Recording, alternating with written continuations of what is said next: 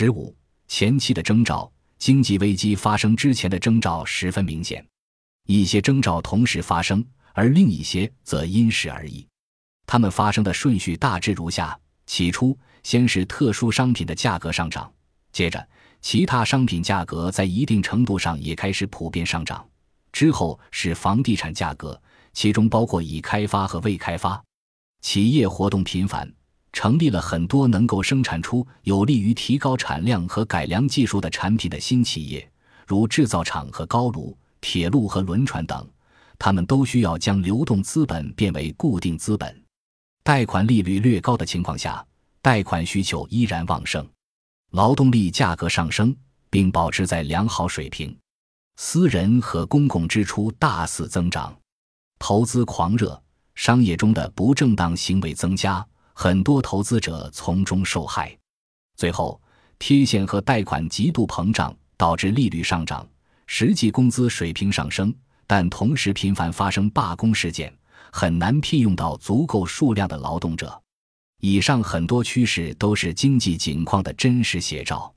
只有当过度发展时，即当某些产品的生产设备创造出来，以及这些设备带来的生产与其他产品的生产设备产生矛盾。且投机取代了更为正当的经营手段时，以上的趋势变成了灾难的征兆。尤为困扰人们的是，在危机发生之前的一系列事件，以及在经济愈发景气的任何时期里，不同领域的经济活动和价格的增长大为不同。某种或某些特殊产品的价格会率先上涨，接着其他产品的价格开始上涨。经济活动和价格的增长体现的最为显著的产品，其产量通常会在最短时间内因人为意志而上升或下降，如煤、钢铁及木材，或该产品能够提供新的便利或满足人们新的奢侈需求。食品价格的变化不大，尤其是所谓的生活必需食品的价格。食品价格的波动受自然因素影响很大，如降雨量和热量。但它们不受人为因素的控制。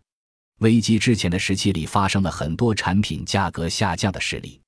以下数据给出了1870至1873年英国的出口额，以及1897至1899年美国的批发商品价格。从数据中可以看出两者的不同增长。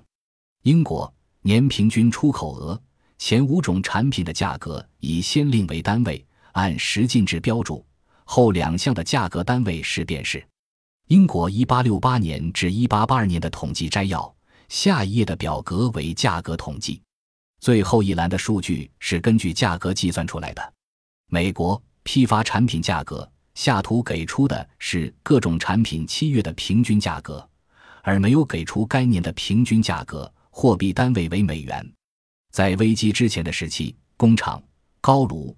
轮船及铁路系统的固定资本增长速度高于食品、服装等生活必需消费品，因此繁荣是每次危机或萧条不可或缺的前奏。繁荣刺激了大量的挥霍行为，并使奢华的生活和大肆消费变得名正言顺。人们应该注意到，价格攀升和经济活动通常在危机来临前的几个月甚至一两年内达到顶峰。商品价格和需求的波动也很可能足以给人们以警示。之后的几年显然是从价格高峰到危机发生的漫长间隔时期。追溯几次危机之前钢铁价格的变动情况是很有趣的。1825年12月发生危机之前，英国的钢铁价格在该年的第一季度达到了最高点。1836至1837年发生危机之前。英国的冶炼钢铁的价格和产量在1836年第二、三季度都达到了顶峰。1847年4月和10月发生危机之前，英国的冶炼钢铁价格在1845年第三季度攀升至最高点，且其产量大幅增长，于1847年达到最高产量。苏格兰生铁价格在1845年68第二、三季度达到顶峰。显而易见。价格上涨的原因是人们对设施建设的需求过高。一八七三年十二月的危机发生之前，美国的铁路建设在一八七一年达到巅峰，生铁价格在一八七二年十二月涨至最高点。对于1857年英美两国的危机以及1866年的英国危机而言，其发生之前似乎没有给人们多少警示。从这两次危机可以明显看出，企业经营失败的严重性会加快其破产。危机是伴随经济活动减少、价格下跌而发生，还是延迟一段时间再发生？这一点是根据不同情况而定的。